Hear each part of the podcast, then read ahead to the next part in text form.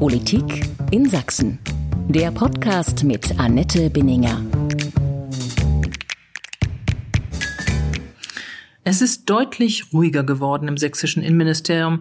Weniger Skandale, weniger Aufgeregtheiten, weniger peinliche Enthüllungen. Im April vor einem Jahr wurde der damalige Amtsinhaber Roland Wöller entlassen. Seitdem führt der neue Innenminister Armin Schuster das nicht ganz leichte Ministerium. Eine gute Gelegenheit für eine kleine Zwischenbilanz ein Jahr danach. Ich bin Annette Binninger, Politikchefin von sächsisch.de und Sächsischer Zeitung. Herzlich willkommen zu einer neuen Folge meines Podcasts Politik in Sachsen. Und mein heutiger Gast ist Armin Schuster, der Innenminister des Freistaats Sachsen und CDU-Politiker. Herzlich willkommen, Herr Schuster. Hallo, Frau Binninger. Herr Schuster, als Sie vor einem Jahr Ihr Amt als Innenminister angetreten haben, da waren Sie voller Euphorie. Ich erinnere mich noch an die ersten Gespräche. Innenminister wäre der schönste Job überhaupt. Wie viel ist von dieser Euphorie noch da? 120 äh, Prozent. Ich hatte jetzt Ostern. Dann, wir haben auch Bilanz zu Hause gezogen, weil ähm, ich sag mal die es passt nicht ganz zu dem Datum, 25. April, aber zu Ostern eben. Und äh, Familie Schuster hat die Entscheidung an Ostern letztes Jahr gefällt. Und wir, da habe ich mit ähm, meiner Frau das vorgezogen, was sie mit mir jetzt vorhaben. Und ähm, es ist, es ist äh, hart, weil es natürlich nicht ruhig ist im, im Ministerium. Es ist eine wahnsinnig bewegte Zeit gewesen, aber die hat bei mir eher dazu geführt, dass ähm, der euphorische Zustand von damals sich noch gesteigert hat. Also äh, macht unglaublich viel Freude. Aber mal Hand aufs Herz, äh, was hätten Sie sich anders vorgestellt, in Sachsen hier Innenminister zu sein? Was hat Sie positiv überrascht und auch was haben Sie womöglich unterschätzt?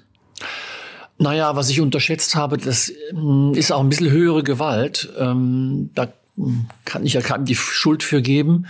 Äh, wir haben unglaublich viel äh, Druck im Bereich innere Sicherheit.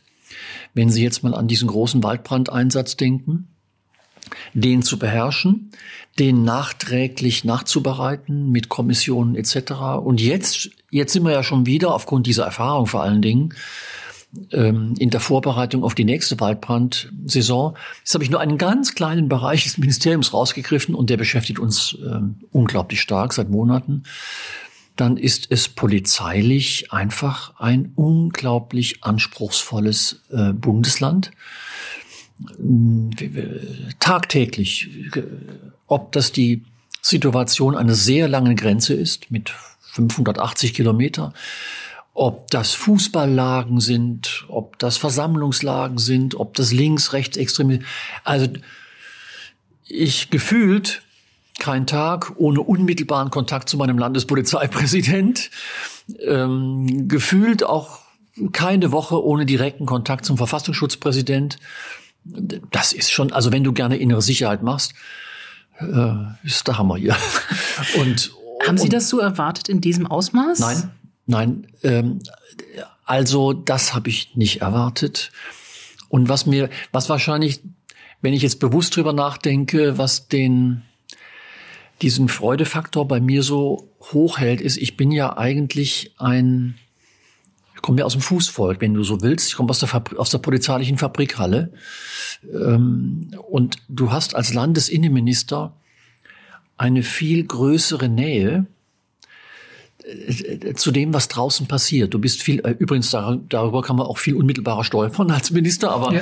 Äh, man ist wesentlich näher an den Dingen der inneren Sicherheit dran als jetzt ein Bundesminister beispielsweise das fordert, aber das äh, passt natürlich auch irgendwie zu, zu, dem, zu meinen Neigungen. Ne? So, und dann kommt noch tja, ein unglaubliches Päckchen ähm, im Landtag dazu. Äh, wir haben etliches zu leisten, um den Koalitionsvertrag abzuarbeiten. Tun wir auch. Und das ist nochmal, also wenn Sie jetzt an so Dinge denken wie ähm, Polizeigesetzreform, Verfassungsschutzgesetzreform, jetzt nächste Woche im Kabinett, ich klopfe mal auf Holz, ob es auch wirklich klappt, das neue Brandrettungsdienst, äh, Katastrophenschutzgesetz, Versammlungsgesetz, was ich alles aufzählen. Also wir sind ähm, on fire. Mhm. Wenn Sie mit Ihrer Frau über Ostern Bilanz für sich selber auch privat gezogen haben, Haben Sie auch für sich selber mal herausgefunden, was Ihnen hier fremd geblieben ist? Sie sind ja aus einer, ich sag's jetzt mal so, aus einer ganz anderen Welt gekommen, auch mhm. aus Berlin mhm. und einer ganz anderen Aufgabe und mhm. ähm, auch von Ihrer Herkunft her und so weiter, aus Baden-Württemberg. Was ist Ihnen hier fremd geblieben oder was empfinden Sie immer noch als anders? Äh, das sind zwei Dinge. Äh, das fällt mir also wirklich sehr schnell ein. Das erste ist, ich arbeite zum ersten Mal oder habe noch nicht so ganz entschieden, ob ich das angenehm finde oder nicht. Ich arbeite zum ersten Mal in einem Bundesland und ich will mal den Bund jetzt quasi als 17. dazu nehmen, äh, das ganz strikt eine Haushaltspolitik macht, wie wir sie privat machen. Wir geben nur das aus, was wir haben. Das ist eine ziemlich neue Erfahrung. Ich habe bisher diesen äh, Luxus gehabt, dass die im Bund nicht so denken. Und dann habe ich Bundesländer erlebt, nicht nur mein eigenes, ich war ja viel in Deutschland unterwegs. Die einen haben einfach viel Geld und die anderen stürzen nicht, wenn sie Kredite aufnehmen. Das ist in Sachsen ganz anders. Du musst mit wenig Geld auskommen, du brauchst unglaublich viel Schlauheit um das auszugleichen, was andere mit Geld einfach powern. Das ist ganz neu für mich, weil mir fehlen halt die ein oder anderen Investitionsmöglichkeiten, die ich gern täte. So, das Zweite ist, ähm, das erlebe ich jeden Tag beinahe, äh, ganz neue Herausforderungen, vor allem bei öffentlichen Bürgerveranstaltungen. Diese diese kritische Haltung, die latent kritische Haltung ähm, von Bürgern, die vor mir sitzen, zu diesem Staat oder zu dieser Verwaltung. Ist das nur negativ? Nein.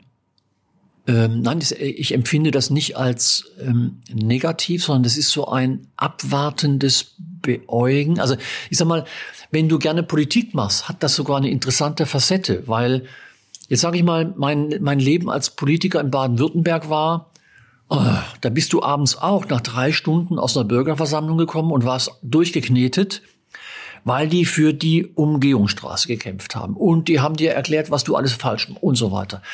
Oder äh, es ging um Windräder oder sowas. Das habe ich hier auch, aber das macht nur 30 Prozent des Abends aus. 70 Prozent ist Politik pur. Also da wird noch um Koalitionsfragen gerungen, da wird noch, wenn noch, da werden noch Fundamentalfragen zur, äh, zur Demokratie, zum Rechtsstaat gestellt.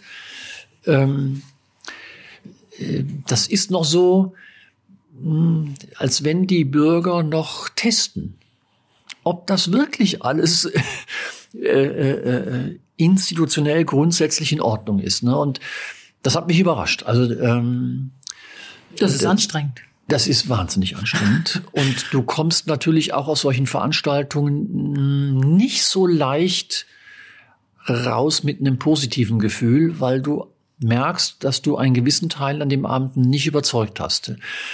Weil man ähm, möglicherweise auch gar nicht mehr gewohnt ist, alles erkl zu erklären, weil man es für selbstverständlich genommen hat. Ja, mich, also ähm, ich bin natürlich in gewisser Weise unvorbereitet darauf, ähm, äh, dass ich Dinge nochmal erklären soll oder dass ich in Dingen überzeugen soll, wo ich denke, selbstverständlich. Also äh, in mir ist so ein, eine Grund, ein Grundvertrauen zum Thema Demokratie, Verfassung, Rechtsstaatlichkeit. Das setzt du dann irgendwie als selbstverständlich voraus, ne? zu viel Selbstbild. Und dann prall ich auf Menschen, die sagen, nee, nee, nee, nee. Das mag zwar deine Meinung sein, jetzt diskutieren wir mal. Das ist, das ist, äh, das sind zwei gravierende Unterschiede. Hm. Sie haben das jetzt schon ziemlich positiv geschildert, in dem Sinne, diese Erfahrung oder auch diese Begegnung. Womit fremdeln Sie noch? Ich fremdel eigentlich. Ich, nein. Also ich fremdle nur mit, äh, natürlich mit Themen, für die ich beruflich verantwortlich bin. Also klar gibt ein Innenminister, äh, fremdelt natürlich mit dieser Form von Linksextremismus, wenn wir, sie, wenn wir ihn so haben. Ähm, klar fremdelt ein Innenminister mit dieser Form von Rechtsextremismus, wie wir ihn haben, weil er einfach sehr ausgeprägt ist. Da, da, damit fremdle ich ähm, mit diesem mit diesem Umstand, aber ist gleichzeitig mein Job, ähm, dagegen äh, anzugehen. Ich fremdlich, das haben wir ja hier erlebt. Sie haben ja die Podiumsdiskussion gemacht, die sächsische äh, Zeitung. Natürlich fremdlich hier und da damit, wenn bei Dynamo äh, die Dinge mal über die Stränge schlagen. Mhm. Das sind so Sachen. Aber ähm, äh, zum Glück, weil ich habe ja eine einen unglaublichen Lebensperspektivwechsel, sogar geografisch. Zum Glück begrenzt es sich auf diese beruflichen Dinge, weil ähm, ansonsten bin ich in einer Geschwindigkeit hier angekommen. Übrigens auch meine Frau. Ähm, das hilft mir wahnsinnig, weil sonst hätte ich auch noch, ein, wenn du privat hm. ein schlechtes Gewissen hast, machst du den Job schlechter. Und, und, und da bin ich vor allem meiner Frau dankbar. Ähm, die hat mich schon viel mit mir mitmachen müssen mit Wochenende, aber so stark hat sie mir noch nie ähm, und ich sag nicht gerne Rücken gestärkt, weil das ist es nicht. Die, die steht ja nicht nur hinter mir, die steht vor mir, neben mir. Das ist wahnsinnig wichtig. Ähm, das können Sie übrigens auch erleben. Wenn Sie, wenn Sie mal erfahren würden, dass sie da ist, dann müssen Sie nur mal abends an der Käselocke vorbeifahren. Das lieben wir beide. das ist schon so ein Symbol für, äh, wenn ich aus dem Landtag rauskomme und sie ist da an so einem Donnerstag, dann simse ich ihr, bin unterwegs, dann kommt nur zurück Käseglocke. Gut, also auch in dieser Hinsicht angekommen, wirklich voll. Als Sie vor einem Jahr in Sachsen als Minister vereidigt worden sind, da ist das auch, ich will das durchaus nochmal ansprechen, in der CDU-Landtagsfraktion äh, so auf Kritik gestoßen, der Westimport aus Baden-Württemberg und so weiter. Und ähm, als vor wenigen Tagen auch ein neuer Amtschef für das Finanzministerium ernannt worden ist, da lobte der Ministerpräsident ausdrücklich, dass man ein Landeskind gefunden habe und so weiter. Berührt Sie sowas noch, dass das immer noch als nicht ganz passend angesehen wird, wenn jemand aus Westdeutschland in so eine Aufgabe kommt? Spürt, lässt man sie das spüren? Nein, also das lässt man mich nicht spüren. Ähm, in der Landtagsfraktion, glaube ich, ist das also jedenfalls mir gegenüber kein Thema mehr. Was, wenn ich nicht da bin, weiß ich nicht, aber mir gegenüber, ich fühle mich da, das, es wird mir auch kommentiert. Die, also ich merke das, dass sich manche wundern, wie sehr ich die Nähe suche, in der Fraktion, nicht in, in der Regierungsbank zu sitzen, sondern lieber in der Abgeordnetenbank äh, bei den Kolleginnen und Kollegen. Aber ähm, ehrlich gesagt juckt mich das auch nicht, weil das mein Leben ist. Ich war immer der Neue in der Klasse. In Wirklichkeit sogar mal meine Eltern, weil mein Vater ist auch drei, vier Mal umgezogen. Also ich kenne das schon als Kind, der Neue in der Klasse.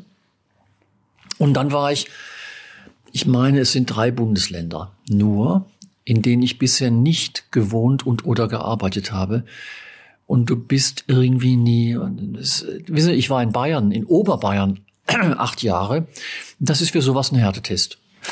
Weil du bleibst äh, auf ewige Zeiten der Subpreis und ähm, von daher berührt mich das eigentlich nicht so sehr. Damit kann ich, ähm, kann ich umgehen. Mit einem kann ich nicht umgehen. Das gebe ich jetzt mal zu. Wenn die Ostdeutschen ständig äh, das Gefühl haben, das sei ja so schlimm, dass so viele Wessis in ihren Führungsetagen säßen. Äh, damit kann ich nicht umgehen. Wissen Sie warum? Diese eine Million Menschen, die Sachsen an Einwohnern verloren hat, das sind ja meistens junge Leute, die so ihr Glück in, vor allem in Deutschland oder im Rest der Welt suchen. Ich kenne die. Die sitzen in den Führungsetagen in Nordrhein-Westfalen, in Baden-Württemberg, in Schleswig-Holstein, in Bayern. Glauben Sie, dass es da einen gibt, der sagt, jetzt müssen wir auch mal eine Studie machen, wie viel Ossis hocken eigentlich bei uns in den Führungsetagen und wir Bayern oder Baden-Württemberg sind völlig unterrepräsentiert. Das ist für mich jetzt wirklich fremd, diese Diskussion, weil ähm, wenn du durch Deutschland guckst, spürst du, du spürst eine innerdeutsche Globalisierung, wo auch immer du arbeitest. Es ist zum Glück eine bunte Mischung aus allen Landsmannschaften. Ich genieße das übrigens. Äh, ähm, ähm, nur hier wird ein bisschen häufig die Frage gestellt, ach, sind wir hier nicht unterrepräsentiert? Mhm. Sie haben schon selber gesagt, Sie sind viel rumgekommen als Bundespolizist und auch äh, jetzt zuletzt dann als Leiter des äh, Bundesamtes Katastrophenschutz in Berlin und so weiter die überwiegende Zeit aber schon in Westdeutschland eher.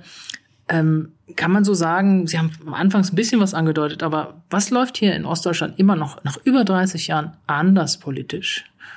Und wie kann man es irgendwie verstehen? Man merkt jetzt auch wieder die Debatte mit äh, Dirk Oschmann und so weiter und die Benachteiligung der Ostdeutschen und so weiter. Ist das ein Fehler der Ostdeutschen, sich selber benachteiligt zu fühlen? Hm, ich habe ähm, ich habe ja jetzt meinen ersten, zweiten, dritten Aufenthalt. Und das war, der erste war Mitte der 90er, der nächste war Anfang, Mitte der 2000er. Und jetzt wieder, deswegen habe ich schon, glaube ich, ein Bild. Ähm, ich verstehe das eigentlich. Also den Unterschied kann ich erklären.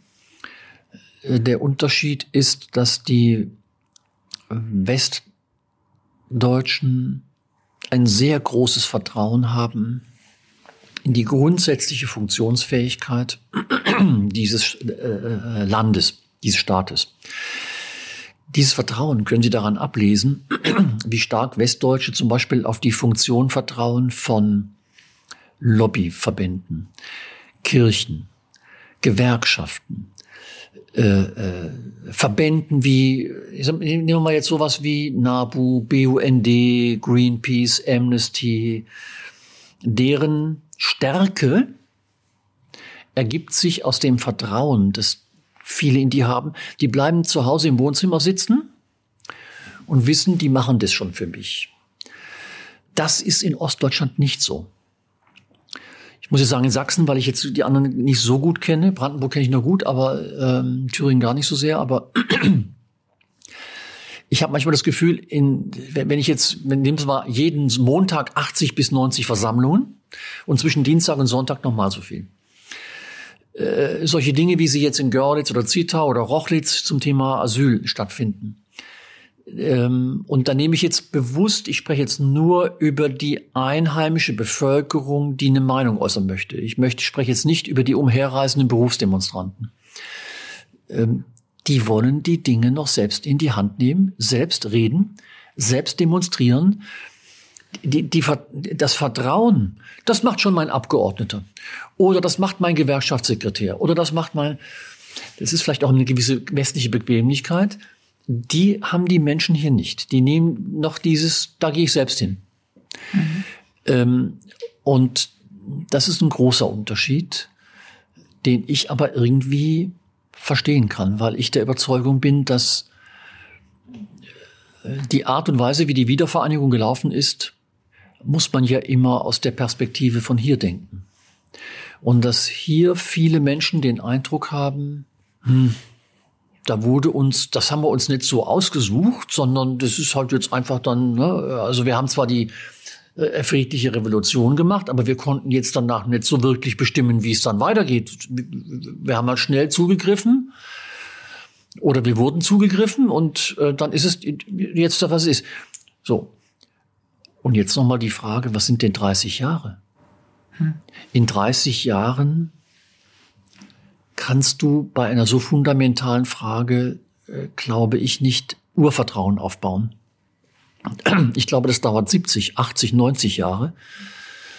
Ähm, deswegen, so sehr mir das Arbeit macht und so sehr mich das auch beschäftigt, verstehen kann ich das unglaublich stark, weil mich, mir sprechen natürlich auch viele darüber, ne? also auch in meinem Ministerium.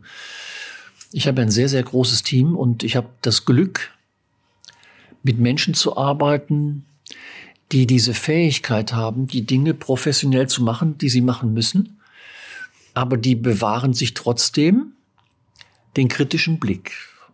Und den äußern sie mir auch. Also ich werde nebenbei geschult mhm. auf meiner, auf meinem Boot da. Gut, noch eine Frage, äh, bevor wir in einzelne Thematiken oder einzelne Problemfelder auch aus des Innenministeriums einsteigen. Nach einem Jahr Innenminister sein in Sachsen, was ist aus Ihrer Sicht das größte Problem von Sachsen? Naja gut, ich bin nicht Ministerpräsident, ich bin natürlich Fachidiot. Also ich argumentiere mal aus der Innensicht, weil hm, die anderen Fälle traue ich mich jetzt nicht so ohne weiteres. Sachsen hat ein Imageproblem. Ist das nur ein Imageproblem? Ja, also ich komme gleich auf die, das, das Image ist ja die Wirkung.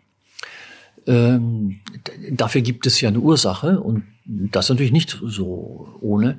Aber wenn Sie mich jetzt fragen, worunter leidet Sachsen, dann unter der Tatsache, dass das Image Sachsen außerhalb der Landesgrenzen deutlich unter dem rangiert, wie dieses Bundesland und seine Menschen ist, was es kann, wie, wie es gelebt, gemanagt wird.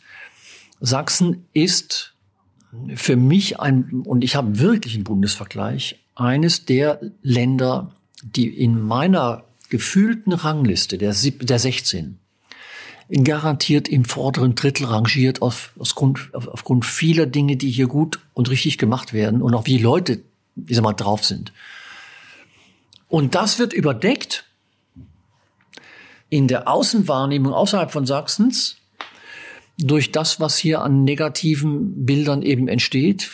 Äh, und wenn du negative Bilder hast, wie äh, im Thema Rechtsextremismus, Linksextremismus, machen wir diese beiden Beispiele, dann entsteht auch oft ein, ein Narrativ, dann entstehen selbsterfüllende Prophezeiungen und dann kommen Übersteigerungen zustande und dann wird plötzlich über ein Bundesland in einer Dramatik äh, ungünstig geredet. Das schadet uns enorm, weil was Sachsen braucht, ist den Gegentrend zu diesem, wir haben eine Million Einwohner verloren.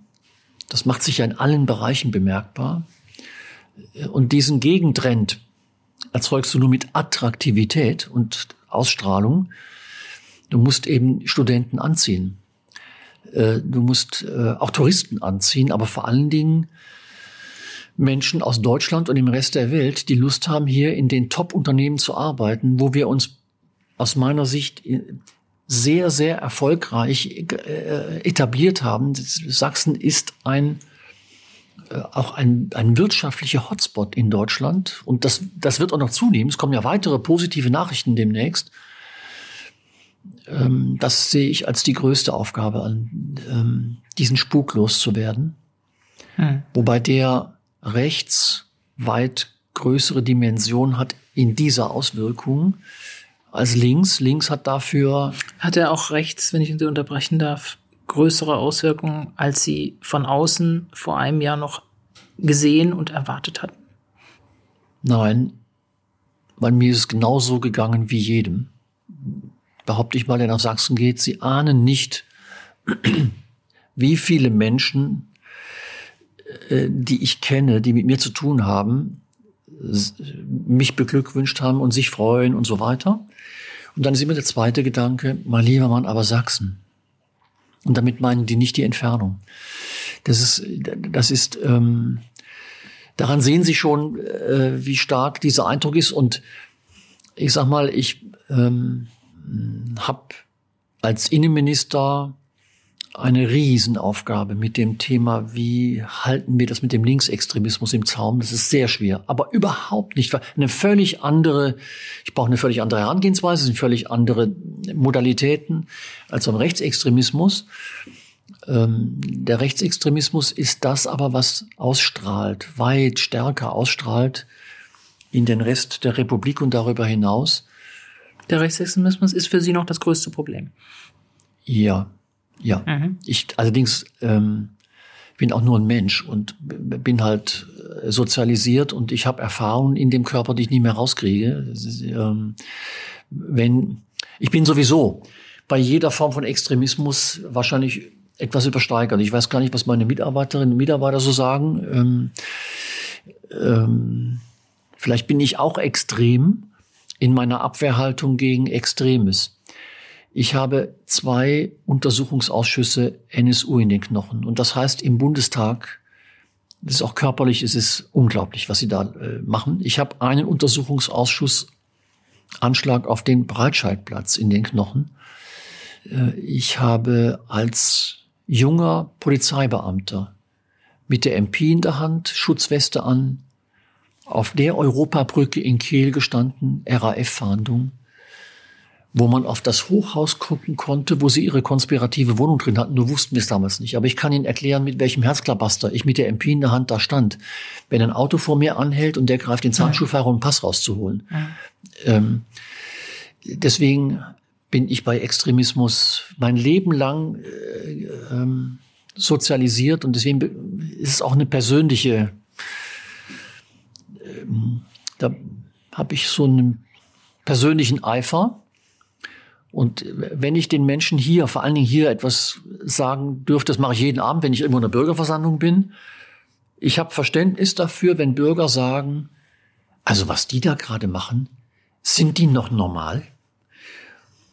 Äh, und ich könnte jetzt die Themen aufzählen, gerade die Ampel in Berlin äh, provoziert unaufhaltsam äh, mit immer neuen Themen, oft auch zeitgeistige Priorität drei Themen und dazwischen sowas Kapitales wie Heizung, was den Menschen ans, ans Fundamentale geht, wenn dann Menschen sagen, äh, die sind, die, die, die, die, die, spinnen die, habe ich eine Bitte, die an, ja, man kann das als extrem empfinden. Die Antwort an der Wahlurne extrem zu geben, ist nicht geschickt. Hm. Weil es gibt kein Land auf der Welt, das mit Extremen erfolgreich gewesen wäre. Ähm, würde mir sehr wünschen, wenn sich die Parteien in der Mitte, die, die, die haben im Moment gerade so ein, die sind ein bisschen langweilig, weil sie nicht so extrem sind. Die zerflettern sich aber auch sehr gegeneinander momentan. Ja, ja. Sowohl in Sachsen als auch im Bund. Ja, das ähm, bedauere ich auch sehr. Ich bin im politischen Wettkampf nicht ohne, das weiß ich. Ähm, aber mein, das wichtigste Werturteil, was man mir im Bundestag zum Abschied immer wieder gemacht hat von meinen Mitbewerbern, ich sei Sportler gewesen. Im, hm. und, und das ist mein Prinzip. Ich kann hart am Samstag gegen die Grünen spielen, aber ich vergesse nie, dass wir am Sonntag unter Umständen beide zum Trainingslager der Nationalmannschaft müssen. Und dann möchte ich mit denen auch, ähm, und das ist für mich auch die Frage, SPD, Grüne, FDP, könnte es sein, dass sie, sie die Nationalmannschaft ist dann die Kur. Deswegen haben Sie wahrscheinlich auch Ihren flotten, schnellen Twitter-Finger ein wenig gezähmt in letzter Zeit? Ja, meine Pressesprecherin ist mit mir hart ins Gericht gegangen, ähm, was ich denn da so tue. Das hat gewirkt. Und ich, ähm, ich hoffe nicht, dass ich ganz beratungsresistent bin, aber Nein, das ist, äh, das kann ich aber jetzt ernsthaft beantworten. Ich habe Umstellungsschwierigkeiten. Vom Abgeordneten zum Minister ist ein Perspektivwechsel, den man erstmal hinkriegen muss, weil die Freiheit des Abgeordneten erlaubt mehr als das Amt eines Ministers. Ja, also ich aus journalistischer Perspektive sage ich, nutzen Sie Ihre Freiheit. da haben wir mehr zu berichten. Mhm. Aber gut, ich würde gerne, bevor wir auf ein zentrales Thema kommen mit Flüchtlingen, Asyl und so weiter, was, was Sie ja wirklich momentan jetzt äh, seit einigen Monaten intensivst beschäftigt, noch ein Thema kurz ansprechen, auch wenn es kein landespolitisches Thema im engeren Sinne ist. Ukraine-Krieg ähm, sie haben immer wieder mal gesagt, wenn man sie darauf angesprochen hat, äh, dass sie da eine andere Position haben, was die Lieferung schwerer Waffen angeht, was die Unterstützung der Ukraine angeht und so weiter. Ähm, jetzt leben sie in einem Bundesland, äh, wo die Mehrheit der Menschen das anders sieht. Hadern Sie damit? Nein, dafür treffe ich zu viele.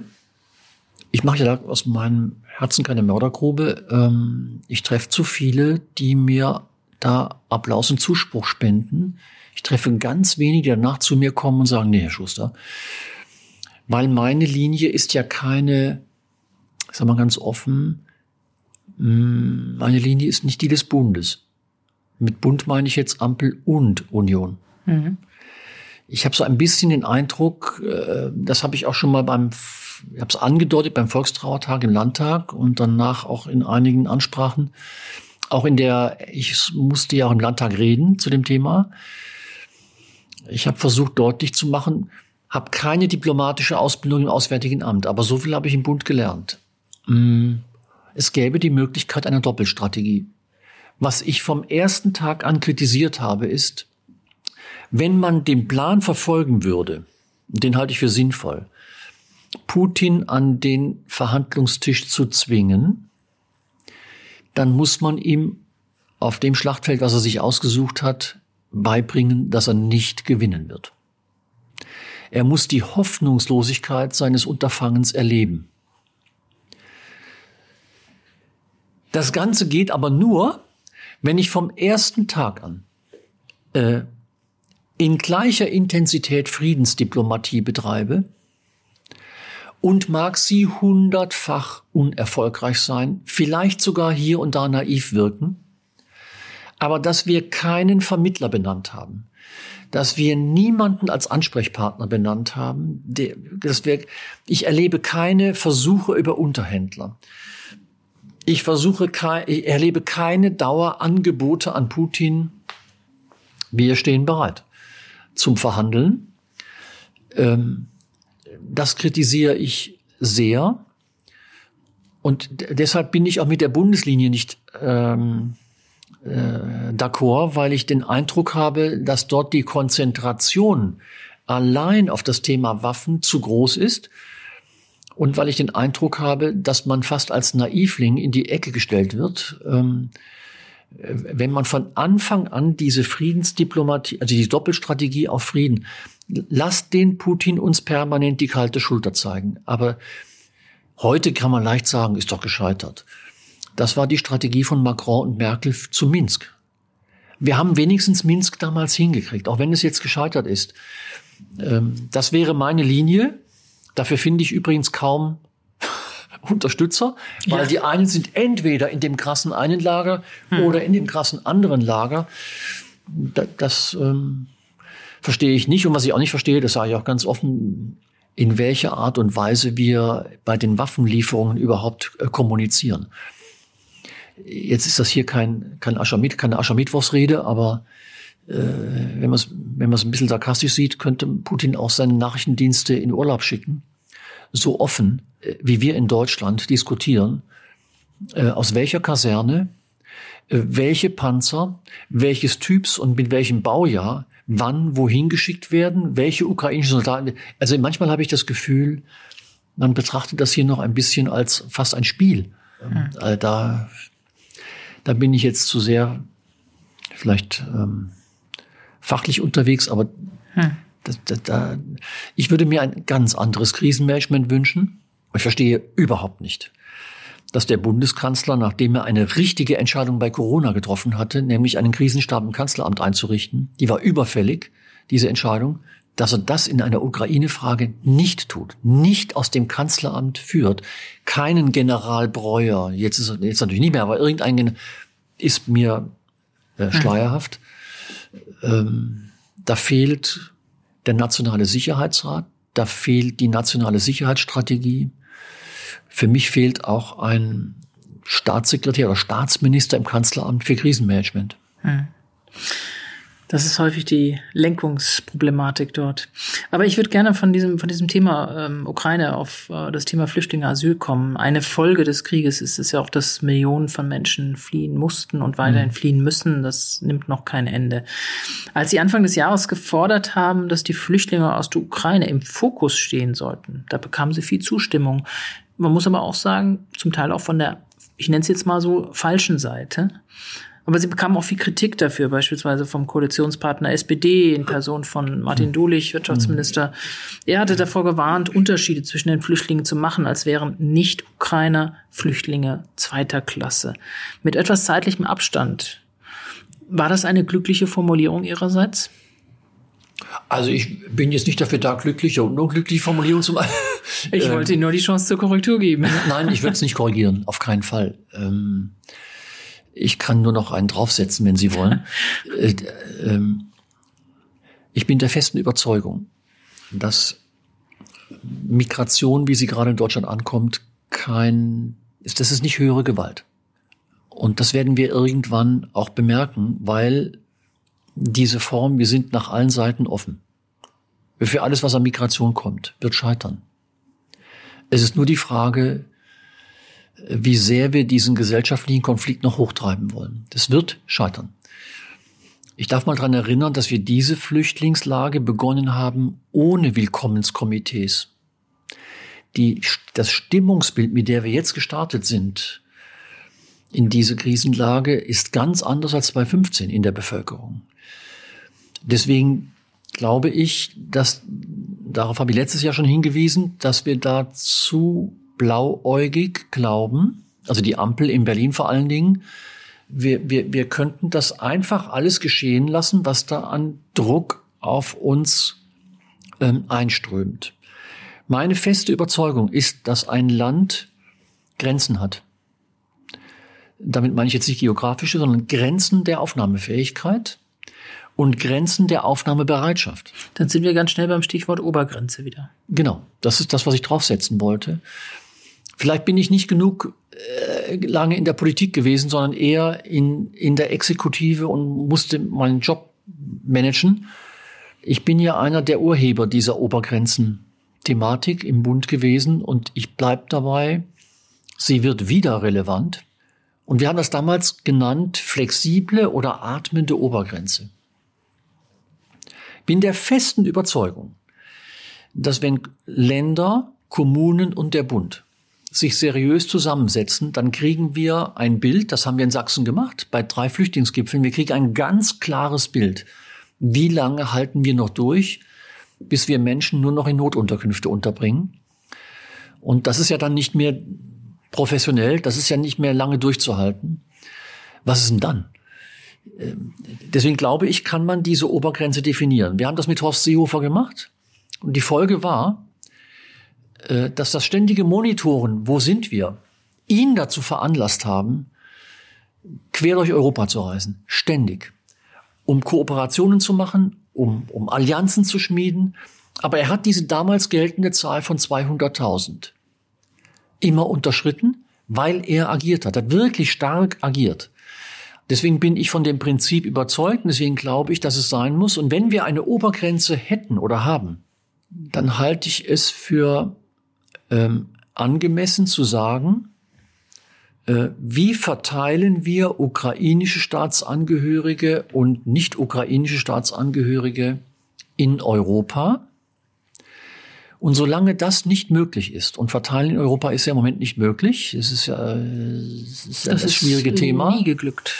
Solange das nicht möglich ist und solange Deutschland auch keine Vorreiterrolle einnimmt, sondern eher auf, ähm, auf Solofahrt ist, muss ich ganz klar sagen als Innenminister, dann muss ich die Obergrenze aus meiner Sicht ziehen.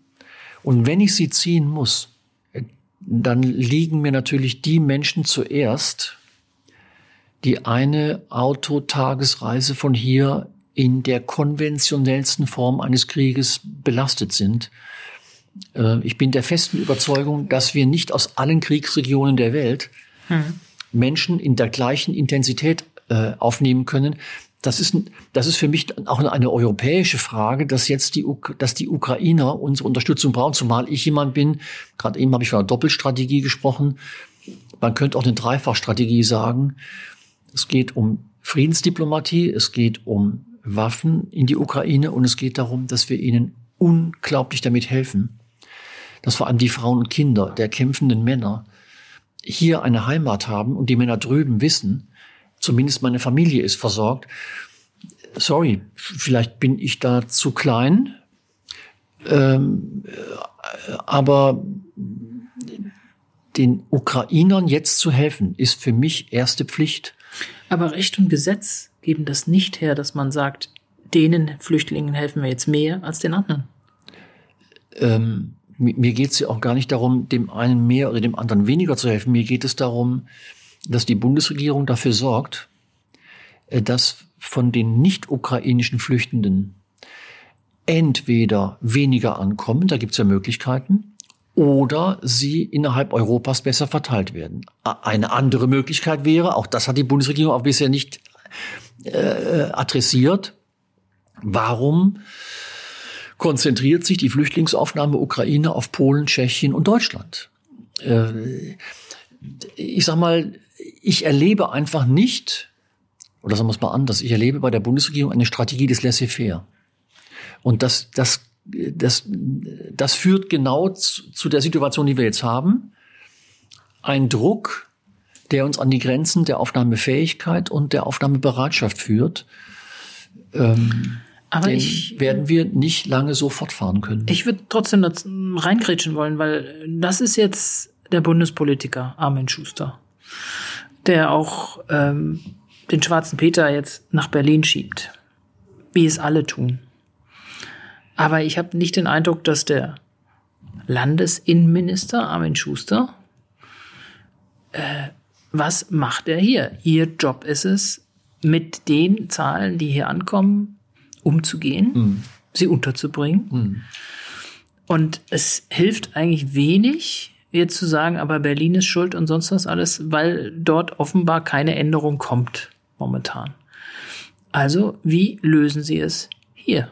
Und ich frage gleich konkret danach, ist man viel zu spät, dass die Zahlen sehr, sehr steigen werden, war eigentlich schon im vergangenen Herbst bekannt. Ist man viel zu spät daran gegangen, wirklich konkret Vorsorge zu treffen? Hat man den Fehler nochmal gemacht? Also, ein sowas von entschiedenes Nein können Sie sich gar nicht vorstellen, ist die Antwort, weil der Zustand, wie wir 2015, 2016 rein sind und der Zustand heute, der ist. Deswegen müsste es doch auch ein leichteres sein, jetzt die Kapazitäten zu schaffen, die man braucht. Ähm, und nicht also wieder also in Punkt die Container eins, und in die Zelte gehen zu müssen, was man jetzt schon tut. Ja, Punkt eins. Äh, Sachsen gilt unter den Bundesländern, wollen Sie ja nach mir fragen, als eines der Vorbildländer für Erstaufnahme und Anschlussunterbringung.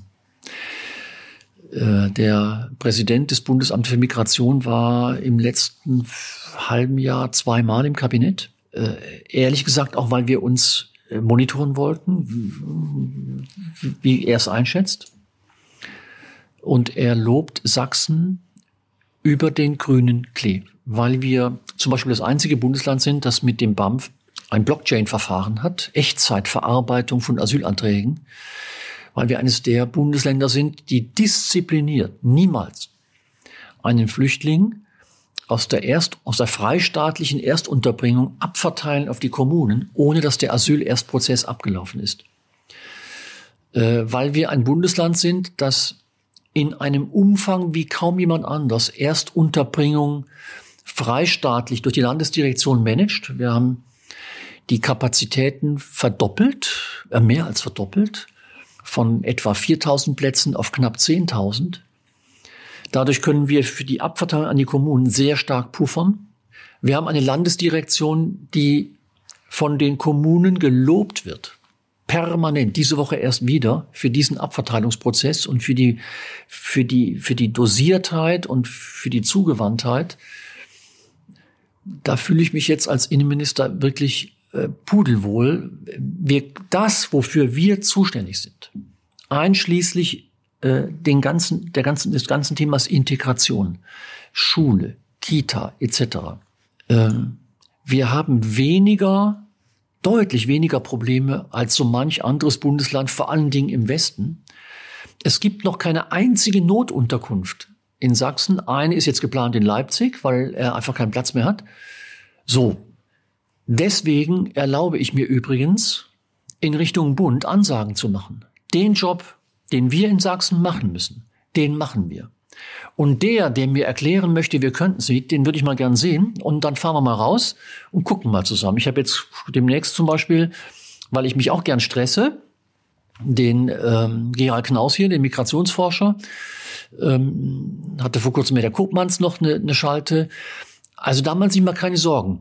Leider dürfen wir Sachsen nicht allzu viel, die anderen 15 auch nicht. Wir würden gern auch ein bisschen andere Politik noch verantworten, aber das lag im Bund, dann wird es auch anders laufen. Ähm, dass wir bei den Wohnungen absolut an alle Limits laufen. Frau Binninger, also Entschuldigung, äh, wir haben einen, eine mega Migrationslage 2015, 2016 geschultert und immer noch in den Knochen. Dazwischen lagen die Zuwanderungszahlen, also zwischen 2017 und 2022, permanent auf dem Niveau so 150, 170, 180.000. Und darauf kommt jetzt eine Zuwanderung, die noch mal größer ist als 2015, 2016, während die Bundesbauministerin nicht mehr weiß, wie sie das Wohnungsproblem der Inländer lösen soll. Ich glaube, darüber wird jetzt langsam deutlich, äh, dass es hier nicht um irgendwelches Missmanagement geht, sondern dass wir schlicht an allen Kapazitätsgrenzen sind. Und ähm, Was passiert eigentlich dann, wenn die erreicht sind? Sie haben ja eigentlich gesagt äh, vor einigen Wochen, dass die im zweiten, Ende zweiten Quartales erreicht sind. Was passiert dann eigentlich? Äh, dann werden wir Notunterkünfte bauen. Zelte. Ja, zum Beispiel. Ähm, wir haben, ich sag mal, in den ländlichen Räumen haben wir noch Wohnungskapazitäten. Nur wir verteilen natürlich, äh, auch wenn es manchmal so, äh, wie soll ich sagen, das kommt nicht über die Medien, sondern eher über die Demonstrationen, wird ja so manchmal der Eindruck erweckt, wir würden da äh, überborden viele äh, in kleine Gemeinden bringen. So dramatisch ist es gar nicht, wie es oft aussieht. Eigentlich sorgen wir dafür, dass das ganz behutsam in einem richtigen Verhältnis geschieht. Darf ich ganz gemein dazwischen fragen, sorgen Sie nicht manchmal selber mit Ihrem Alarm, Alarm, Alarm, wir sind am Ende dafür, dass die Menschen das so empfinden? Hm, das, äh, wenn das so wäre. Auch vielleicht ungewollt. Frau Binninger, wenn das so wäre, wenn die mir so zuhören würden und wenn die mir so folgen würden, hätte ich ein bisschen weniger Arbeit. ähm, nee, also ähm, das habe ich ja gerade eben schon mal erklärt. Die Bevölkerung hier nimmt die Dinge schon selber wahr und in die Hand. Und, ähm, Aber sie nimmt sie offenbar völlig anders wahr. Und sie fragt auch nicht nach Zuständigkeiten, Land, Kommune, Nein, Bund. Nicht, klar. Und das ist doch eigentlich das, das ist doch ihr Dilemma, in dem sie drinstecken. Sie können jetzt oft noch sagen, äh, nach Berlin verweisen oder dorthin verweisen und wir haben alles super gemacht und wir werden gelobt. Mhm. Das Empfinden ist offenkundig in weiten Teilen der Bevölkerung ein anderes. Ja, das ist halt mein mühsames Geschäft. Ähm, ich sag mal, dass jetzt niemand, ich verstehe das auch nicht, das gebe ich ehrlich zu, dass hier keine wie soll ich das nennen, dass, dass die Menschen hier in Sachsen nicht ein bisschen stolz auf sich sind, wie perfekt wir 60, beinahe 60.000 Ukrainerinnen und Ukrainer hier integriert haben in ein, das muss man sich mal vorstellen, in, privat in, in einem Jahr. Das ist ein, eine unglaubliche Leistung darauf darf man oder kann man auch stolz sein. Das, da, da, Sie haben mich an einer Fremden gefragt, da frage ich mich auch noch, sagen wir mal, warum ist denn die Stimme? Das haben wir gekonnt. Das ist unglaublich. Also ähm, das ist vielleicht das ist genauso wichtig wie Panzer. Hm?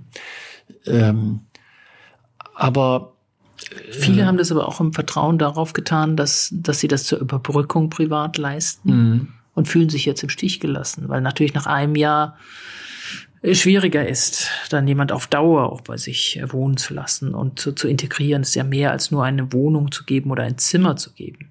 Wobei wir bei den Ukrainerinnen und Ukrainern natürlich ähm, ähm, schon deutlich spüren, dass die Integration viel schneller geht. Ich glaube, dass, dass das Problem bald bis.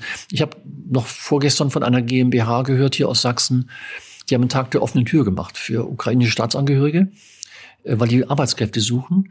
58 waren da ähm, und zehn haben jetzt schon einen Vertrag. Binnen Tagen. Das ist, glaube ich, ein Effekt, der wird noch viel stärker eintreten. Also da mache ich mir weniger Sorgen. Das ist kein Theaterdonner. Das will ich Ihnen klar sagen. Wenn ich darüber spreche, ähm, dass wir nicht mehr lange akzeptieren, dass die Bundesregierung glaubt, dass bei der Grenzlage in Bayern Grenzkontrollen äh, okay sind. Die wurden ja gerade wieder verlängert.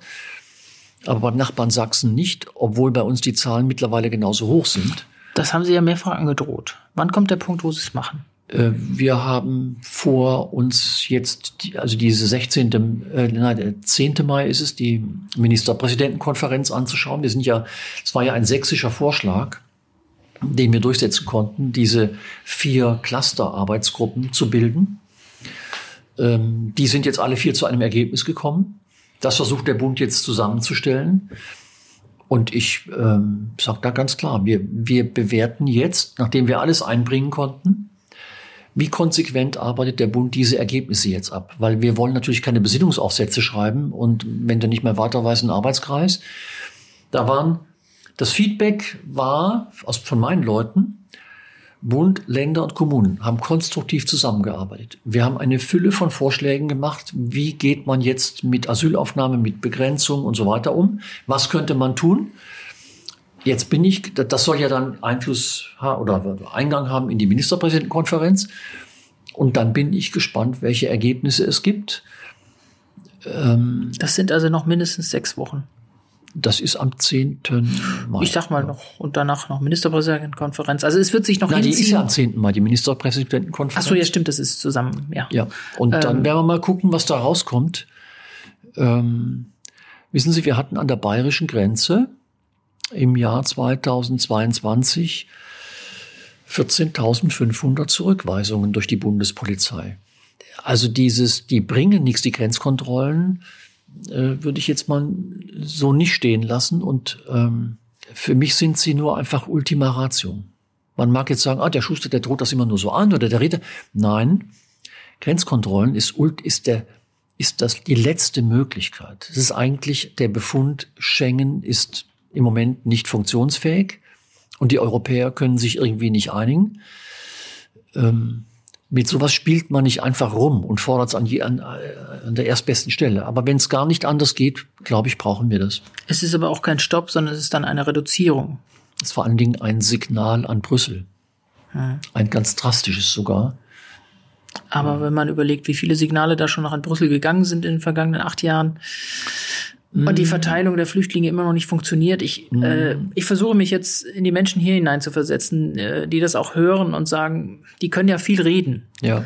Aber sie können das nicht stoppen, sie können es nicht steuern. Äh, ist das nicht eigentlich auch eine Dokumentation einer gewissen Hilflosigkeit von Politik auch? Nein, äh, weil es ja Lösungen gäbe. Dafür müssten wir Deutsche aber aufhören, fast gegen alle europäischen Partner eine eigene Form von Asylpolitik in Europa durchsetzen zu wollen. Da reden wir jetzt über eine ganz andere neue Asylgesetzgebung. Eine europäische, wo Deutschland bereit wäre, sich darauf einzulassen, dass Schweden, Dänen, Franzosen, Spanier, Italiener eine Meinung haben. Die ist übrigens im Moment gar nicht so auseinanderliegend unter denen nur zu uns. Und wir glauben zu oft, dass wir da das Maß der Dinge seien. Ähm, nur dieses, die, die Liberalität unserer Asylhaltung findet sich in Europa kaum ein zweites Mal. Und deswegen sind wir eigentlich die, übrigens auch schon unter der letzten Regierung, ähm, die stark dafür verantwortlich sind, dass wir kein gemeinsames europäisches Asylsystem hinkriegen, können Sie sich ja leicht vorstellen. Wenn, wenn man so liberal damit umgeht, wenn man die höchsten Sozialstandards Europas hat und die geringste Rückführungsquote, dann ist die Tatsache, dass viele zu uns wollen, oder fast alle, kein Zufall, ne? kein Naturereignis, dass dann der Rest drumherum, um uns herum sagt, dann kümmert euch auch drum und wegguckt. Das ist fast nachvollziehbar, ob, äh, obwohl ich es nicht gut finde, weil es macht das Schengen-System kaputt. Aber wir sind letztlich die, die es ändern können. Gut, aber das wäre wieder eine Sache, die Jahre braucht. Das ist ja nichts, was akute Notlösung oder akutes Instrument wäre, um hier irgendwas zu steuern oder auch äh, Zustrom möglicherweise abzusenken. Na, bis dahin kannst du aber eine andere Schengen-Außengrenzenpolitik machen. Das geht schnell. Könnte man. Du kannst an der Schengen-Außengrenze auch ähm, Asylaufnahmezentren machen für Erstprüfung. Und was du vor allen Dingen kannst, ist das, was Gerald Knaus seit Jahrzehnten fordert, mit europäischen Allianzen, die man geschmiedet hat, mit, mit Partnerländern, auf Länder wie Tunesien zugehen und ernsthafte Abkommen verhandeln, wo beide etwas von haben. Das, was man hier nicht konkret erreichen kann, aus vielerlei Gründen, ist natürlich das Wasser auf die Mühlen bestimmter Parteien, die wir jetzt mal nicht nennen. Wie wollen Sie dieses Wasser irgendwie ein bisschen abschwächen? Wenn Sie eigentlich nicht sagen können, wir können konkret jetzt wirklich Dinge souverän steuern selbst. Also, ich würde Ihnen da so sowieso widersprechen, wenn eine politische Haltung aus Sachsen wenn, wenn, wenn, Sie, so wie Sie argumentieren, wirkt das so, als wenn eine Meinung aus Sachsen nichts erzeugen könnte. Da bin ich völlig anderer Auffassung, weil ich ja auch sehe, wie wir Meinung verändern können. Bin der festen Überzeugung, wie jetzt wenn der Ministerpräsident in einer MPK mit dem Bundeskanzler, wie wir sie haben, so wie er in, in Ministerpräsidentenkonferenzen auftritt, erzielen die Sachsen immer eine Veränderung. Immer. Und ich glaube, das geht an denen nicht spurlos vorüber. Außerdem sollten sie uns nicht unterschätzen. Natürlich suchen wir Allianzen in Deutschland. Natürlich habe ich äh, ähm, äh, Amtsbrüder und Schwestern, mit denen ich ähm, gemeinsam vorgehe. Also ich habe das Vertrauen, dass dieser Bund-Länder-Konflikt am Ende, das ist Politik, ähm, zu Veränderungen führt. Sie, sie, ich, ich mache eine Prophezeiung. Die Bundesregierung wird den Finanzkurs in der Asylfrage nicht durchhalten.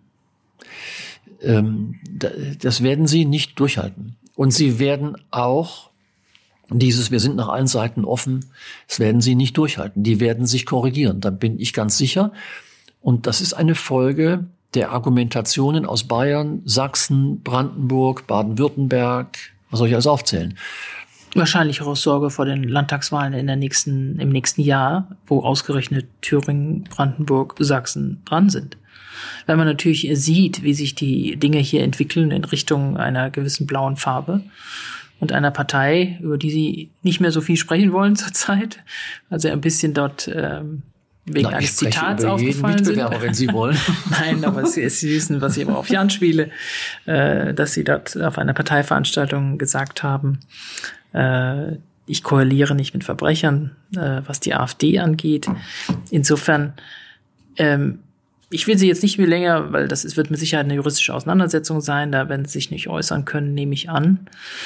Aber ähm, es muss doch auch ein Anliegen sein, Ihrer Partei, sage ich jetzt mal, der CDU und auch als Innenminister, dass Sie dort diese rasante Stimmungszuspitzung, die wir momentan haben, in jedem Gemeinderat, in jedem Stadtrat und sonst was alles, wo wir hier in Sachsen hingucken, bei dem Thema Flüchtling und Asyl. Und die Stimmung ist längst gekippt. Das sagte auch der Ministerpräsident, das sagen Landräte. Sogar schon gegenüber ukrainischen Flüchtlingen, was ich sehr alarmierend finde. Wie wollen Sie das in irgendeiner Weise noch vermitteln, dass man nicht so ausgeliefert ist, wie es momentan scheint? Ah, da gibt es aber gleich mehrere Antworten. Also erstens habe ich von einer gewissen Annette Binninger, meine ich, einen Twitter-Post äh, gesehen über die Veranstaltung in Görlitz, die mir sehr gut getan hat. Äh, der, der, der Post hat mir sehr gut getan. Sie haben so sinngemäß gepostet, die haben nicht gewonnen hm. vor Ort. Da ging es um die Abstimmung. Ja. Ja. Ähm, zu den Asyl, äh, zu neuen Containerstandorten und ja. überhaupt Standorten ja. dort, ja. Wissen Sie, das macht mir, ich habe ich hab die Grundauffassung und da, da muss ich auch jeden Tag an mir, an mir arbeiten und in mir kämpft natürlich auch. Ich habe jeden Morgen die Lage vor mir aus ganz Sachsen. Und jetzt muss ich aufpassen, dass Rochlitz, Griebetal, hm, Zittau, Görlitz nicht den Eindruck erwecken, das sei die, Sex, die Stimmung in der sächsischen Bevölkerung. Wenn, wenn, wenn du im Tunnel bist, dann oder betriebsblind, das bin ich natürlich schnell, wenn ich das will, dann habe ich das Gefühl, um Gottes Willen. In Wirklichkeit reden wir über einen extrem kleinen Prozentsatz von Menschen, die da sich so Luft machen und von denen sind eine Menge organisierter. Übrigens auch organisierter äh, einer Partei, die rechtsextremistisch ist. Also die Freien Sachsen zum Beispiel. Ähm, davon lasse ich mich jetzt mal nicht kirre machen. Und das ist auch mein Eindruck in der, in der Bevölkerung. Das ist eine sehr abgewogene Haltung, die sagen, die asylkritisch Entschuldigung, sind auch die Nordrhein-Westfalen, das weiß ich, weil ich da ja Kontakte habe, mein Heimatland sowieso.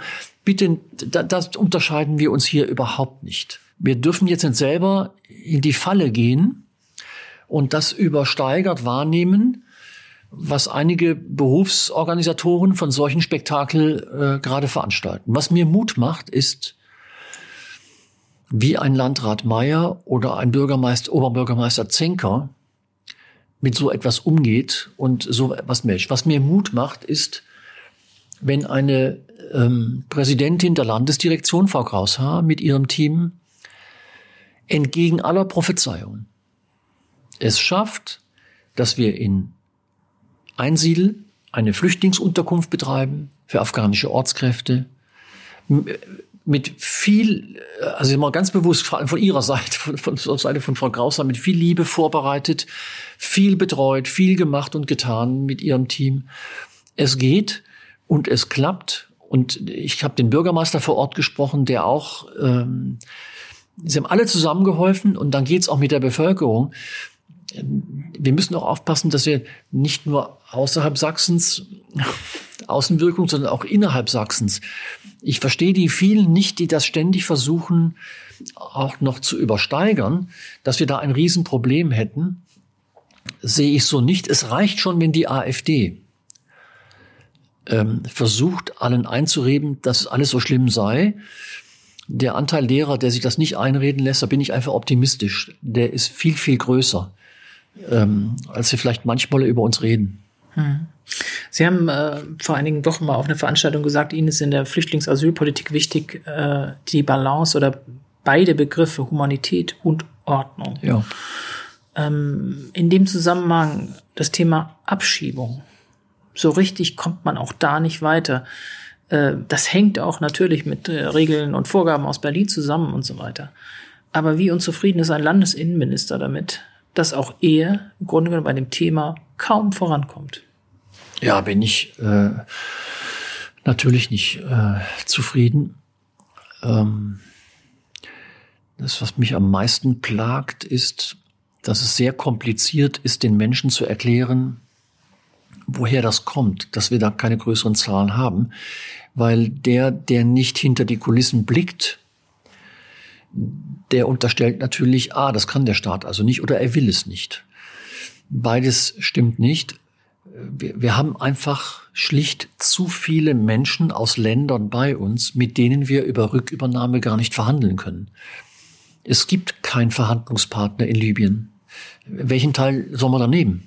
Äh, es ist wahnsinnig schwer, sich vorzustellen, mit einem Terroristen zu verhandeln. Das ist der aktuelle afghanische Innenminister. steht auf einer Terrorfahndungsliste der Amerikaner. Ähm, es ist unglaublich schwer, mit Assad über, über Rückführung zu verhandeln. So, jetzt habe ich mal die, die größte Gruppe der Ausreisepflichtigen aus Sachsen und dem Rest von Deutschland aufgezählt. und sind faktisch einfach die Hände gebunden, wo ich echt unzufrieden bin, äh, weil wir da Besseres könnten. Jetzt sagen Sie wieder, jetzt guckt der schwer nach Berlin, aber sorry, ich darf die Verträge nicht machen. Ich würde auch den Außenminister noch spielen gerne in Sachsen, kein Problem, aber es geht nicht. Ähm, Tunesien ist, das sage ich jetzt einfach so, ähm, ein sicheres Herkunftsland. Weiterhin. Das hat der Bundestag in einem Beschluss festgestellt. Der Bundesrat könnte es auch feststellen, wenn die Grünen endlich zustimmen würden. Tunesien immer noch zu behandeln als ähm, müsse man dort ähm, fliehen und bei uns Asyl suchen, das ist einfach nur noch grotesk, weil die Schutzquote der Menschen aus Tunesien, die bei uns ankommen, liegt bei 0,4 Prozent. Da können wir handeln. Marokko, Algerien, Georgien etc. Aber das ist jetzt die Frage, kriegt das der Bund diplomatisch hin mit diesen Ländern? Und ich glaube, das ist weit weniger schwierig, als es jetzt aussieht, man muss halt bereit sein, etwas zu tun, wie es der Bundesregierung mal gelungen ist, ehemals mit der Türkei. Das EU-Türkei-Abkommen ist ja quasi die Blaupause. Selbst darüber haben wir uns damals blockiert. Also ich nicht. Ähm, es wurde beschimpft als Deal und was weiß ich was. Es war extrem äh, segensreich, hat enorm den Zustrom gebremst da habe ich jetzt große Hoffnung auf den neuen Migrations- oder Rückführungsbeauftragten der Bundesregierung, den Herrn Stamp. Ähm, aber es eilt. Die Probleme, die Sie mit der Abschiebung haben, die Probleme haben Sie auch mit der Rückführung von und ab oder Abschiebung von Menschen, die eigentlich eine Chance hier hätten, weil sie schon verankert sind, weil sie schon im Berufsleben stehen und so weiter, mhm. wo ich, man sich immer fragt, wie oft werden wir auch als Sächsische Zeitung immer noch über diese Fälle berichten, wo Leute nach Jahren, auch im sozialen oder Altendienst, Altenpflegedienst und so weiter, einfach über Nacht abgeholt werden und dann an einen Flughafen gebracht werden. Ähm, Sie haben, ähm, das will ich gleich sagen, weil sonst äh, führen Sie das ganz lange aus, dieses sächsische Chancenaufenthaltsgesetz auch geschaffen, wo Sie ah, quasi über Ihren so eigenen toll. Schatten gesprungen sind, und was Sie eigentlich ja so im, auf Bundesebene eher abgelehnt hatten. Ähm, werden wir dadurch eher erleben, dass langjährig geduldete, weil wir haben ja jetzt gleichzeitig auch gestern gab es den großen Pakt Fachkräftemangel und wir sind immer noch dabei, hier mhm. aus Sachsen Leute rauszufliegen, die eigentlich schon angekommen wären. Ja, also Frage eins, das läuft schon lange, das kriegen Sie nur, Sie kriegen ja nur die Fälle mit, die Ihnen nicht gefallen. Die, die Ihnen gefallen würden, die erzählt Ihnen niemand. Ist ja keine Meldung. Das wäre sehr interessant, solche ja, Fälle zu kennen. Also äh, gar kein Humor, ist zu ernst das Thema. Ähm, das ist Grundhaltung. Ist das schwer das, durchzusetzen in den Ausländerbehörden, in den zuständigen Ämtern hier in Sachsen? Nein, nein, ist nicht schwer. Es braucht nur vielleicht nochmal diesen politischen Impuls aus. Also die Grundhaltung des, S, des, des, Minister, des Innenministeriums in Richtung LDS und in Richtung Ausländerbehörden. Warum braucht's das? Das Ausländerrecht ist extrem konkret. Und in einer Ausländerbehörde hast du nicht diese Freiheit mit großem Ermessen. Die, die Ausländerbehörden sind dankbar für Richtungen. Ähm, und es wird längst umgesetzt. Also die Fälle, von denen Sie sprechen, jetzt machen wir es mal nicht juristisch. Hm.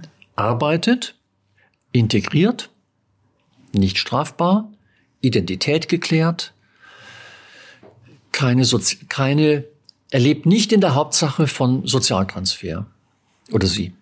Behaupte ich, wird im Moment in diesem Land nicht mehr abgeholt und abgeschoben. So sieht auch unser Erlass aus.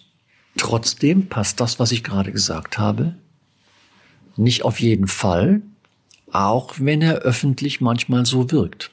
Sie meinten jetzt den Fall des Vietnamesen vom? Nein, Sie kennen nicht alle. Es gibt mehr.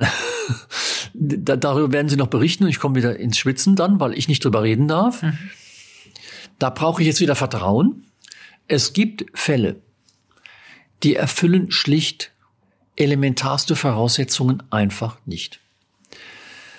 Und es gibt Fälle, da gibt es genügend Interessengruppen, die das gern öffentlich anders darstellen.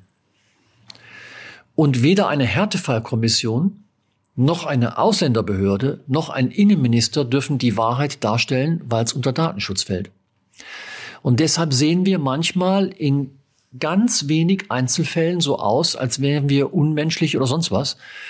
Ich kann Ihnen sagen, wir prüfen in jedem der medial so bekannten Fälle so dezidiert Richtung im Sinne des Betroffenen. Aber wir, Sie können nicht von einem Mitarbeiter einer Ausländerbehörde Rechtsbeugung verlangen.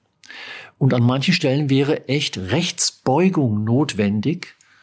Ähm, das kann ich auch nicht anordnen. Es geht. Und eine Härtefallkommission, mit der ich fantastisch zusammenarbeite, es ist ein, ein Genuss, dass die mir diese Fälle auch vorbereiten, weil es sind ganz, es, es sind sehr, sehr unangenehme Entscheidungen, die man da fällen muss. Und die bereiten das wunderbar vor und dann noch mein Haus, die auch äh, das so machen. Äh, verlassen Sie sich drauf, da ist kein einziger Unmensch am Tisch. Da wird auch keine Politik gemacht. Jeder sieht das Schicksal und auch die Gesetzeslage. So. Und zweiter Aspekt, dem will ich nochmal heftig widersprechen. Äh, diese ständige Vermischung von Asyl oder Flüchtlingszuwanderung und Fachkräfte. Das, da treffen Sie bei mir wirklich auf einen äh, wunden Punkt. Da, da, da, da gehen mir dann schon mal die Nerven durch, weil dieses, der Mensch kommt, weil er flieht vor Krieg, persönlicher Verfolgung etc. und sucht Schutz. Wenn das die Motivation war, spielte bei ihm die Frage, ob er arbeiten will oder eine fachliche Qualifikation, überhaupt keine Rolle. Ähm, das heißt, diese Menschen wandern per se nicht zu äh, mit der Motivation, sie wollen bei uns arbeiten und können auch was. So, jetzt gucken wir hin und versuchen festzustellen, geht da bei dem einen oder anderen etwas oder vielleicht auch bei allen? Das wissen wir aus 2015, 2016, geht eben nicht bei allen. Man kann so sagen, über, über den ganz groben Daumen, gut die Hälfte konnten wir im Arbeitsmarkt mehr oder weniger integrieren, die anderen nicht. Was heißt das? Das ist keine Fachkräftezuwanderung. Das ist oft nicht mal eine Arbeitskräftezuwanderung. Es ist oft der glückliche Umstand, dass jemand aus dieser Motivation Krieg, Verfolgung kommt. Wir bemerken, Mensch, wäre sehr gut, und dann tun wir das. Aber ständig so zu tun, dass diese politische Aussage, was stört ihr euch denn an Asylzuwanderung? Das sind doch alles Fachkräfte. Äh, so geht's einfach nicht. Ich glaube, damit verstellen wir uns auch den Blick für das, was Herr Dulik zum Beispiel macht. Ähm, äh, so wie er es macht, finde ich es auch richtig. Äh, es, wie animieren wir Europäer und den Rest der Welt, bei uns arbeiten zu wollen, weil sie kompetent sind, weil sie Fachkraft oder Arbeitskraft sind? Das ist eine ganz andere Frage. Mhm. Und da sind wir noch nicht optimal aufgestellt. Mhm. Aber die Trennung hätte ich gerne. Und die findet im Moment in der politischen Diskussion ein bisschen wenig statt. Mhm. Ein Thema noch, weil Sie auch Sportminister sind.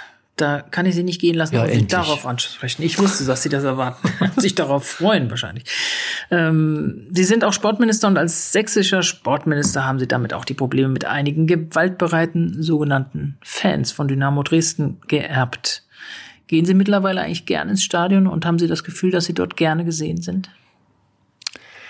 Naja, nach Ihrer Podiumsdiskussion weiß ich das nicht so genau, ob ich da gerne gesehen bin. Aber ich bin halt ähm, äh, Fußballer, äh, mittlerweile äh, natürlich nur noch Zuschauer. Das, können, das kriegen sie nicht hin, dass ich nicht gerne ins Stadion gehe. Und das gilt übrigens auch für einen Verbandsligist oder so. Ähm, das gilt auch für Dynamo. Aber ähm, ich klopfe mal so ein bisschen auf Holz. Vielleicht kann sich die Sächsische Zeitung auch zurechnen.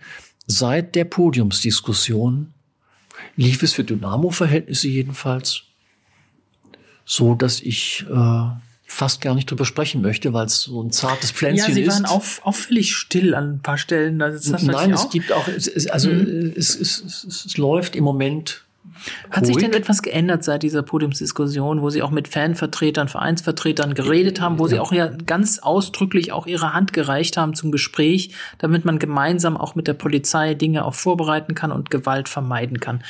Ist seitdem etwas wirklich passiert? Ja, nicht durch mich. Äh, das würde wäre jetzt äh, äh, das wäre jetzt, äh, äh, wird zu weit gehen, wenn Sie glauben, dass ich jetzt persönlich Hand anlege. Ich habe ein, zwei, drei Aktionen gemacht. Eine davon war die Podiumsdiskussion, um deutlich zu machen, der Rest liegt sehr stark in den Händen äh, ähm, von Polizeipräsident Rodig, von Herrn Wieland vor allen Dingen äh, und von den... Der ja geht. Das, leider, ja. Äh, und von den... Und, oh, wenn ich jetzt leider sage, weiß ich gar nicht, wie ich das nächste Mal empfangen werde. Nein, der Wieland ist für uns ein sehr guter Partner, ein sehr guter. Und, dann, und die Fans natürlich. Das, was wir schon vor der, kurz vor der Podiumsdiskussion dadurch anschieben konnten. Verein, Stadt, Polizei, das läuft. Mhm. Wir sind stark. Ich glaube, ich fahre am Sonntag nach Zwickau. Da geht es auch um das Thema Stadionallianz. Wir wollen stark auf dieses Thema Stadionallianz setzen und wollen es auch konsequent umsetzen. Ja, ich traue mich nicht zu sagen, ob das jetzt davon schon kommt, weiß ich nicht. Aber ähm, mal abgesehen von dem einen oder anderen Feuerwerk bin ich jedenfalls mit der das jetzigen Entwicklung. Das wollte ich noch nachfragen. Also haben Sie da gesagt äh, zu sich selber, da drücken wir jetzt mal ein Auge zu. Da hat man von Ihnen gar nichts gehört, als hier die Pyro-Party ablief am 11. April am Dresdner Terrassenufer. Ja. Ich muss ja als Innenminister nicht alles kommentieren. Ähm, also das war das Auge zudrücken. Nee, das ist eher, der Herr ist stark mit seinem Team und das wirkt, also ich, wissen ich bin ehemaliger Polizist und ähm, muss mich genau in dem Metier meines Ministeriums auch immer selber ein bisschen zurückhalten, weil ich habe starke Polizeipräsidenten. Das läuft in Leipzig sehr gut, wenn Sie daran denken. Chemnitz mit der Kulturhauptstadt. Wir haben in Görlitz, ähm, also ich, ich, meine Polizeipräsidenten brauchen keine öffentlichen Auftritte von mir. Das machen wir im täglichen Tun. Nur wenn es mal nicht um ihn geht, also in Dresden und den PP, sondern wenn es wirklich um Dynamo geht, dann ähm, würde ich mich schon äußern. Aber haben Sie sich geärgert oder haben Sie gesagt, na gut, die müssen auch mal feiern, die Jungs? Nein, ähm, das war mir ein bisschen feiern zu viel. Und vielleicht kommen wir mit der Allianz noch dazu. Die wissen ja nicht, was wir ihnen alles ermöglicht hätten. Das ist ja das Vertrauen, was auch viele, die eine Versammlung machen wollen, noch nicht in ihre Polizei und ihre Versammlungsbehörde haben, dass ihnen eine Anmeldung am Ende sogar mehr bringt. Das versuchen wir rüberzubringen und mal gucken. Ähm, wir hätten nicht kein Feuerwerk gehabt, wenn sie mit uns vorher gesprochen hätten. Hm. Ähm, manche haben danach auch gesagt, na gut, da hält er sich der Schuster zurück und drückt mal ein Auge zu, wenn die Dynamos mal feiern. Aber bei den Klimaklebern, da wird zugelangt. Äh, da so ein bisschen die, die Relation, weil sie hatten da extra so eine Handreichung mhm. an die Polizeistellen rausgegeben und so weiter bei unangemeldeten Protesten. Ja. Und wegen der Kosten kann da anteilig äh, zur Kasse gebeten werden. Ach, wie Sie, das ist jetzt ein bisschen, äh, das ist ein bisschen übersteigert kommentiert worden. Warum weiß ich gar nicht. Wir, wir verbinden damit nicht irgendeine politische Ansage. Aber es ist de facto eine. Das können Sie, ja, das können Sie natürlich so werten. Tatsächlich geht es um nur eins. Wenn das Versammlungsrecht ausgeübt wurde und wir das auch ermöglicht haben, dann muss es ein Ende haben. Wenn das Ende aber von den Teilnehmern schon selbst nicht mehr herbeizuführen ist und wir jetzt einen sozusagen handwerklichen Aufwand haben, dafür zu sorgen, dass wieder Ordnung einkehrt, dann ist das für mich, also ganz ehrlich, das ist, ähm, da bin ich vielleicht zu sehr alter Handwerksmeister, dann kriegen Sie eine Rechnung. Weil meine Polizisten sind nicht dafür da, ähm, komplizierteste chirurgische Operationen äh, äh, an der Tierdecke. Ich habe schon immer die Frage, was passiert eigentlich, wenn was passiert, wenn die da irgendeinen Fehler machen. Also schlicht, wenn die ihre Versammlungsrecht ausgeübt haben und sie werden jetzt aufgefordert, so bitte Straße verlassen. Und die tun das dann nicht, dann gibt es die Möglichkeit, unmittelbaren Zwang. Wenn das aber gar nicht das Problem ist, sondern dass die festgeklebt sind beispielsweise oder dass die den goldenen Reiter beschädigen oder äh, irgend sowas, dann kriegen sie dafür eine Rechnung. Das hat aber nichts mit Politik zu tun, das hat auch nichts mit Revanchismus zu tun. Das ist schlicht einfach nur, du bezahlst jetzt für das, was du tust. Punkt. Nicht mehr und nicht weniger. Und deswegen kriegen auch nicht alle ein. Jetzt geht's ja los. Jetzt werde ich gefragt, ja, wieso haben denn die keine Rechnung bekommen? Das habe ich ja gerade erklärt. Wie viele haben denn eine Rechnung bekommen? Ich ist weiß das überhaupt, es ist das, hat das überhaupt schon einen Effekt gehabt? Also ich glaube, ganz gering. Ganz gering. Ich würde wetten, einstelliger Bereich, maximal. Warum? Ich klopfe noch dreimal. Äh, wir sind noch nicht so stark betroffen. Außerdem ziehen die jetzt nach Berlin. Das habe ich nicht verstanden. Die Klimakleber ziehen jetzt nach Berlin. Ja, ich ähm, wünsche das der Kollegin Spranger jetzt zwar nicht, aber ich bin auch nicht undankbar, wenn es bei uns weiter mal ein Problem etwas weniger ausgeprägt gibt als andernorts. Äh, wir muss allerdings auch sagen, ähm, vielleicht wird das auch wahrgenommen. Wir polarisieren politisch nicht gegen die Klimakleber. Wer weiß. Hm. Ich würde mich auch nicht scheuen, weil es ist, es ist einfach eine Frage des Ver die Verhältnismäßigkeit gibt es natürlich auch auf der Seite der Demonstranten. Und wenn die notorisch durchbrochen wird, dann dürfen die sich natürlich auch nicht wundern über, über die Reaktionen. Da haben wir jetzt im Moment aber ehrlich gesagt ähm, mal kein so großes Problem. Ich glaube auch. Ich würde äh, sagen, mich zum Schluss kommen und hätte noch äh, ein paar Fragen, aber davor würde ich gerne noch eines ähm, nochmal die Klammer schließen. Sie sagten anfangs äh, mit der Euphorie, mit der Sie gestartet haben, und die ist immer noch 120-prozentig da. Wie groß ist da die Sorge, dass Sie vielleicht in eineinhalb Jahren nicht mehr in diesem Amt sind? Das ist keine Sorge, aber das ist eine Befürchtung. Nein, das, ich, ich habe das Wort noch nicht gefunden. Das ist keine, also erstens mal unter diesen Umständen habe ich ja abgeschlossen. Äh, bin ich einfältig. Ich weiß, dass im September nächstes Jahr Wahl ist, bis die Koa sich gefunden hat, die es dann geben wird. Oder vielleicht regiert die CDU alleine, weiß ich nicht. Nee. Ähm, da müsste sich einiges drehen. Ist ja noch alles möglich. ähm, aber ich, ne, gehen wir mal von der Koa aus, bis sie sich gefunden hat, ist es dann irgendwie Ende des Jahres. Und das war klar, dann ist Schluss. Aber Sie hatten ja anfangs mal durchaus Ambitionen, auch als Abgeordneter, um ein Mandat hier zu kämpfen und so weiter. Und dann hat dann gemerkt, dass Sie das jetzt doch vor zwei, drei Monaten eher gesagt haben, nein, das haben Sie gar nicht erwartet. Die Fragen werden immer komplizierter. Also äh, erstens, das ist kein schönes Gefühl, wenn es zu Ende geht, wenn es dir Spaß macht. Und ich befürchte, das ist dann so. Äh, aber das werden die, wenn das bis dahin hält, wenn mir nichts passiert, werden das zweieinhalb Jahre sein. Das weiß ich jetzt schon, das werden die schönsten zweieinhalb Jahre meines Berufslebens sein. Und dann so auszusteigen, ich bin ja in einem Alter, wo du im Finale bist, ne, oder auf der Zielgeraden, das ist schon, das ist schon gut. Äh, wenn ich in eine Verlängerung gebeten würde, hm, würde ich jetzt auf also so wie mich muss ich, hm, kann man Frau sich nicht über Mikrofon mitteilen, wie ich mich dann verhalten werde. Das haben wir noch nicht ausdiskutiert, aber wir können den, die Ausstrahlung etwas verschieben, damit Sie es vorher sagen können. Zumindest würde ich mit Ihren Verhandlungen treten. Äh, das mit dem Wahlkreis wieder was ganz anderes. Ist das ad acta gelegt oder gibt es da noch die Bitte auch, ich meine, da muss dann immer der Landesvorsitzende gucken, ob man irgendwo einen Wahlkreis findet. Das ist das äh, Entscheidende an der Frage. Gar nicht, ob man jetzt, wissen Sie, ich bin ja jetzt nicht in so ein Rosinenpicker oder irgendwie so einer, der hier mal kurz durchfliegt und, und mal noch schnell sich etwas unter den Arm krallt. Das muss ja aus mehrererlei Sicht, müsste das ja passen. Aber wollen Sie es? Punkt eins. Wollen Sie es?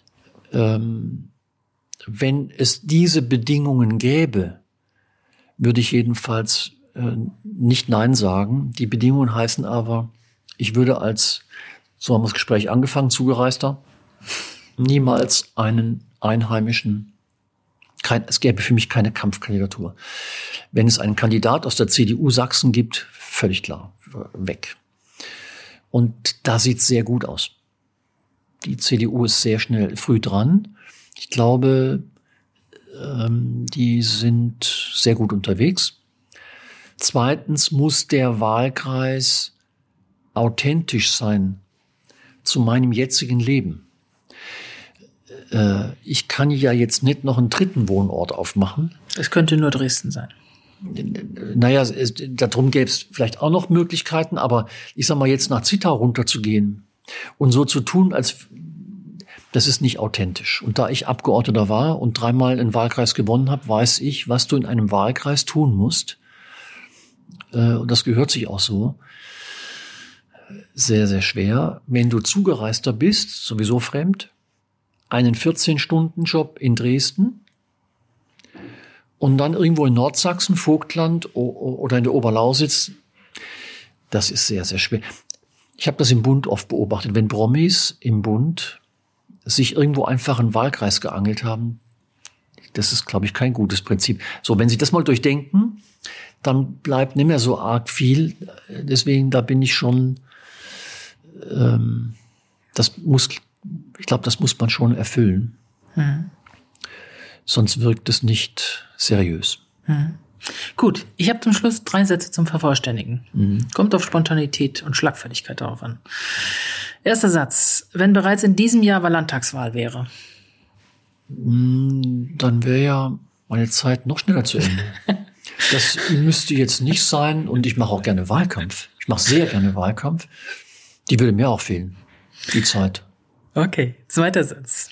Dass ich gerne wieder um ein Landtagsmandat kämpfen würde. Also wer mich gut kennt, weiß, dass das sowieso in meinen Genen irgendwie liegt. Ich wusste das vorher auch nicht. Das ist einfach drin, woher auch immer. Von daher, ähm, ja, das ist, ähm, kann ich nicht. Wenn die anderen Bedingungen erfüllt wären, ist das schon was, was ich mhm. könnte, glaube ich. Und letzter Satz. Ich werde künftig meinen Twitter-Finger so bewegen, in, also in dem Takt bewegen, in den mir meine Pressesprecherin so vorgibt. Gut, die sitzt hier im Hintergrund und lächelt gerade und hofft jetzt, dass es besser wird. Das war Armin Schuster im Podcast Politik in Sachsen von sächsische.de. Herr Schuster, ich danke Ihnen ganz herzlich für das Gespräch. Ich danke auch. Und wenn Sie, liebe Hörerinnen und Hörer, gut informiert bleiben wollen über die sächsische Landespolitik, dann empfehle ich Ihnen unseren täglichen kostenlosen Newsletter Politik in Sachsen. Darin finden Sie jeden Morgen ab 5 Uhr alle wichtigen Infos aus und über Sachsen. Darum bleiben Sie gut informiert. Wir hören uns wieder. Bis dahin, herzlichst, Annette Binninger.